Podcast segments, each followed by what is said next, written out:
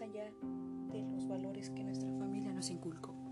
Es decir, ellos nos pueden guiar por el mejor camino, dándonos los mejores valores, pero en la puesta en marcha de nuestras vidas cada uno toma rumbos diferentes. Es decir, todos en algún momento hemos dejado a un lado nuestra ética para beneficio propio sea bueno, puede que sea malo, pero si en un momento nos ayudó,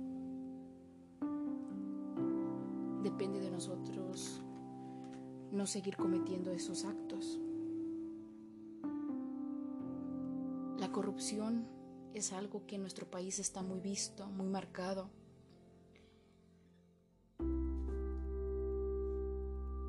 Podemos ver que a cada rato hay balaceras,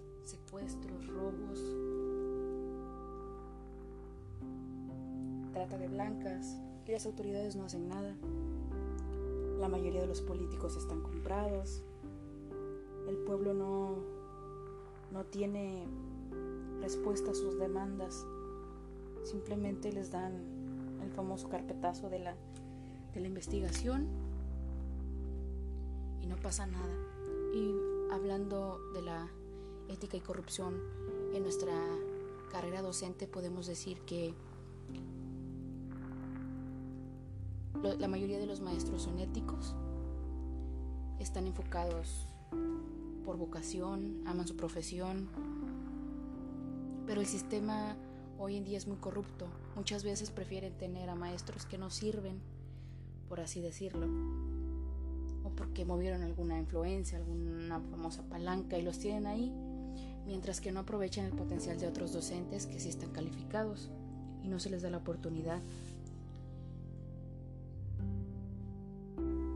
Si nuestro país fuera país del primer mundo, la corrupción no fuera lo que es hoy en día, actualmente en México, tendríamos un mejor sistema, tanto político, educativo, etc.